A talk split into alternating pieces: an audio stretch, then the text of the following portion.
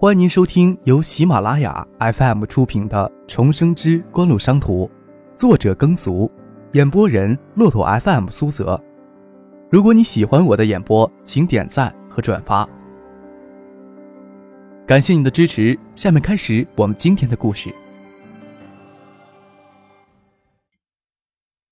第三十七集，我是名高中生，还要准备期中考试。张克笑了笑，说道：“目前的分工，许思负责公司筹备的事情，你负责与城南区政府洽谈承包经营造纸厂的事情。就以我昨天下午下棋时跟宋培明提的条件作为谈判的基础，不涉及承包造纸厂之后的具体经营方案。昨天晚饭之前，许思一直留在院子里准备，只听见张克提到要承包星光造纸厂，还让陈奇散布职工要全部下岗分流的谣言。”张可向宋培明提出的具体承包经营条件，却没有听他细说。蒋薇见许思不清楚这事儿，心想张可昨天晚上所谓转述谢婉晴的话，其实都是张可本人的意思。新公司也是张可个人的股份居多，有之前近两个月的经历，蒋薇完全不怀疑张可有能力运作一家公司。漫天要价，坐地还钱。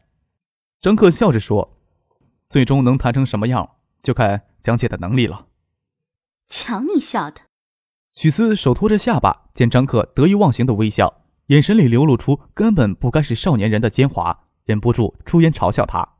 蒋薇却从中看出张克的自信，他很清楚有新公司承包星光造纸厂的象征意义，对于宋佩明是多么的重要。宋佩明给他拿住七寸了，心里都忍不住替宋佩明可怜起来。张克看着若有所思的蒋薇，笑着问他。江姐不会向宋培明透露我们的底细吧？我怎么会这么做呢？蔷薇俏脸一红，掩饰道：“再说，你究竟打什么主意？承包造纸厂后的具体经营方案，我也不知道呢。对于造纸厂的前景，我想造纸厂的厂长周富比其他人更清楚。蒋姐想了解星光造纸厂的情况，找周富就可以了。我们所收集的资料，绝对不比周富肚子里的资料内容更加详细。新厂投资很大。”向银行贷了很大的款项，也是造纸厂目前的包袱之一，也使得新厂后期的投入跟不上去，形成较大的资金缺口。但是相比国内造纸厂行业的落后技术设备，新厂能生产目前国内急缺的中高档纸品，只要解决资金缺口，恢复生产，就能产生可观的效益，这是毋庸置疑的。另外就是星光造纸厂职工的安置问题，以及老厂资源管理的合理再利用，我有一些想法。我想周副以及造纸厂的管理层也有一些想法，我希望蒋姐能帮我提前沟通一下。我们提的条件虽然苛刻，但是只要我们能让新厂顺利投产，源源不断的产生效益，再苛刻的条件都是城南区政府乐于接受的。张可认真的说：“造纸厂目前的状况，老厂、新厂都陷入停顿，设备无人维护，新的设备也会生锈，发不出工资，职工生活困难，造成社会不稳定。老厂的设备。”技术落后，对新厂造成很大的污染。无论是市里还是城南区，关于关停老厂的决定确实是正确的，但在造纸厂的职工抵制下，关停老厂的难度很大。我想宋培明心里开始有些动摇了。我们在承包之后负责关停老厂，启动新厂的投产，就能解决城南区政府当前燃眉之急的两大矛盾。其他的条件，城南区政府为什么不能让步呢？蒋薇嘴角含着笑，说了半天。张克还打算将他的计划提前透露出来。新公司的资产或许能以某些财务手段增加到三百多万，实际上只有资金六七十万，完全不能解决造纸厂对于资金的渴求。当然，还有公司的背景不能忽视。相信谢婉清亲自出面协调资金的能力，绝对要比整个城南区政府都强。张可见蒋薇没有话，继续说道：“我跟婉清姐商量过，别克、福特、海泰公司在用，我们买一辆新车。”前期条件艰苦一些，就配奥迪。我记得蒋姐有驾驶证，车子配给你用。蒋薇张了张嘴，新公司的资金很有限，一辆车就七七八八的用掉大半，但也佩服张可的气魄。现在的人看车看衣不看人，有一辆好车就能消除别人眼中太多的顾虑。这是谢婉清为什么要把海域公司唯有两辆的好车调给海泰使用的原因。跟着这样的老板干活，要轻松多了。蒋薇还有什么顾虑的？这会儿，蒋薇腰间的寻呼机嗡鸣的响了起来。大喜看了看，是城南区政府机关的号码，笑着对张克说：“可能是宋区长的电话。”九四年的数字通讯网还很不完善，声音会有些失真，加上在校园里拿手机有些招摇，张克也没有想拿着一部手机用。看着蒋薇拿出摩托罗拉的寻呼机，绿茵茵的显示屏只有指拇宽，心想以后国内最大的手机制造商波导集团也是从九三年生产寻呼机走第一步的。蒋薇拿办公室的电话回过去，脸上的神情渐渐严肃起来。过了一会儿，捂着话筒对张克说：“造纸厂的职工围在区政府前面，要求区政府对生产安排、职工安置给出明确的说法。昨天不是刚刚闹过一回事儿？”张克皱着眉头，不动声色地看着蒋薇。宋培明不是昨天当众做出了一些承诺，先对生活困难的职工由区财政补贴一些生活的费用。有人传言区里要将造纸厂的职工全部分流下岗，所以造纸厂的职工都以为昨天宋区长拿话在骗他们。现在宋区长都安定不了局面，造纸厂的职工要求王书记出面承诺。这时候又不懂王其江躲哪儿去了，找不到他人。宋区长想问我们确不确定要承包造纸厂？许思看了张克一眼，没想到昨天的一句话果然将宋培明逼到死角上去。张克看看蒋薇，伸过手将电话接过来说道：“宋叔叔，是我，张克。”哦，宋培明在电话那头声音有些焦急。海公司确定有承包造纸厂的意愿，具体的问题都没有谈，这个不确定的消息安抚不了职工。张克平静地说：“只能说有合作的意图，我马上把这个要合作的意图明确的告诉我爸爸，我想唐伯伯很快也就会知道的。”嗯，那样更好。宋培明当然知道张克这句话的分量。他目前在城南区政府孤立无援，空壳子局长，造纸厂闹事，区委书记王其之与其他领导溜之大吉。他想维持秩序，却指挥不了人。要能得到市里的支持，态势迥然不同。张克按掉电话，给爸爸挂了电话。先是占线，过了一会儿才接通。爸爸，你在哪里？我在市政府呢。你小子人在哪里？马上要期中考试了，你别让你妈跟我脸上太难看啊！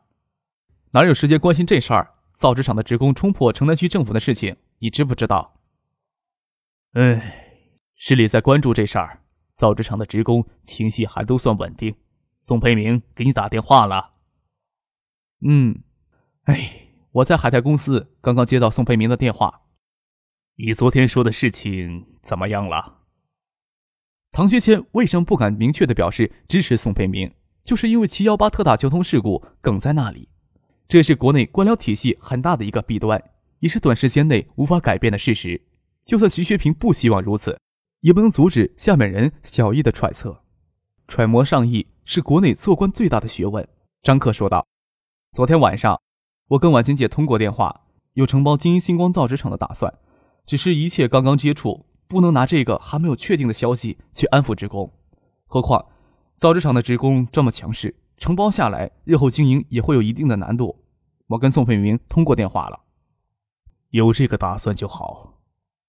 无论张之行、汤学谦，只想确认徐学平、谢婉晴对星光造纸厂的态度，这是他们做决定的依据。我跟你唐伯伯说一下，哈泰公司谁负责这个事儿？张可看了蒋薇一眼。会筹建新的公司，由新公司的经理负责这件事儿。你要不要跟他说话？不用了，这件事情怎么处理，最终还得城南区政府出面。您正在收听的是由喜马拉雅 FM 出品的《重生之官路商途》。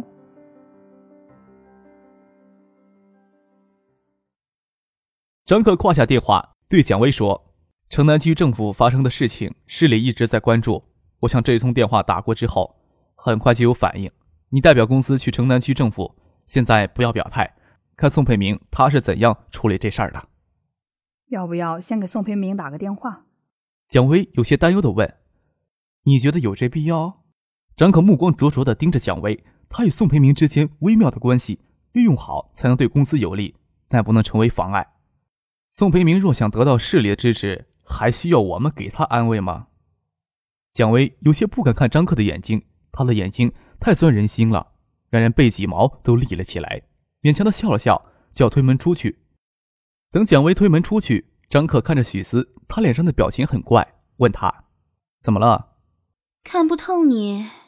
许思叹了一口气：“翻手为云，覆手为雨，大概就是说你的行为。但是真的不能跟你的年纪联系起来。把麻烦留给别人，也是没有办法的事情。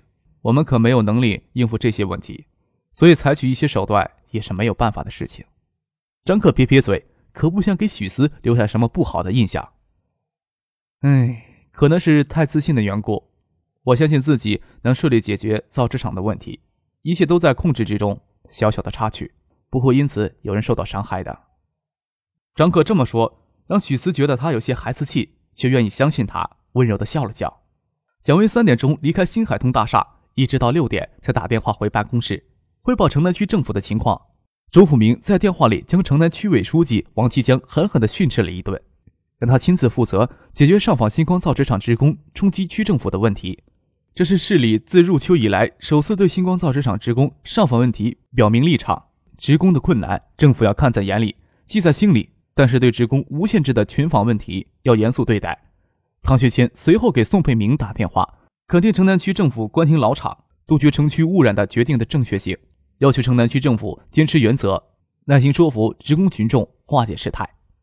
有市里一二把手对星光造纸厂职工上访问题表态，王其江会同宋培明，当即决定兑现宋培明昨天对星光造纸厂职工的承诺，由区财政调拨二十万，临时解决星光造纸厂困难职工的生活问题，解决星光造纸厂职工医疗救助问题。但对今天就其职工冲击区政府的几名职工以干扰社会治安的名义予以行政拘留，并要求星光造纸厂对这几名职工给予行政开除的处分。城南区政府采取恩威并施的手段，很快的平息了星光造纸厂职工的群访风波。这主要取决于周富明与唐学谦的表态。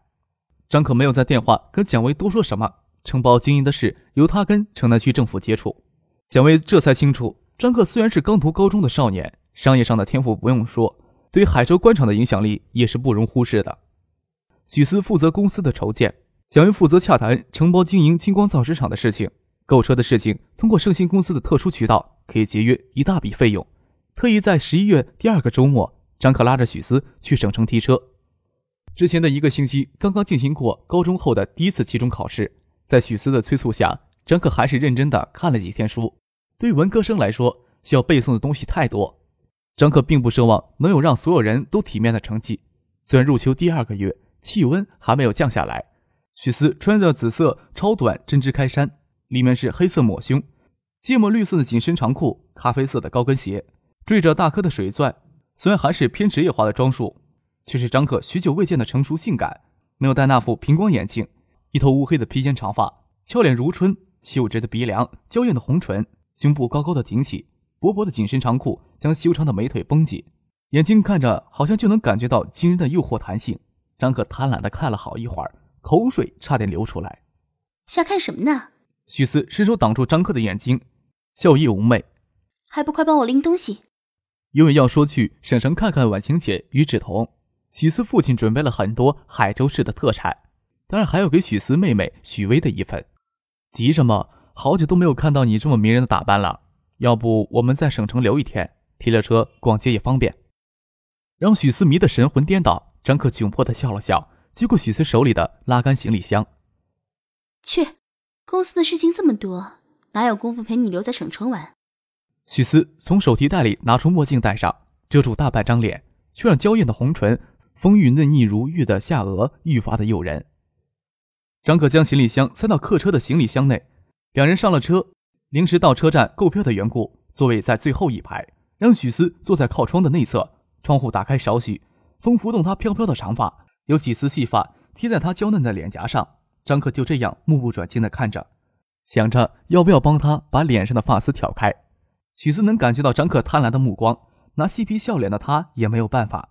想着张克也只对自己这样，内心深处未免没有一丝丝的甜蜜感，脸微微的红着，手托着下巴，袖管挽到手肘处，露出的手臂白皙如初雪，秀芝的眉毛却一副若有所思的样子。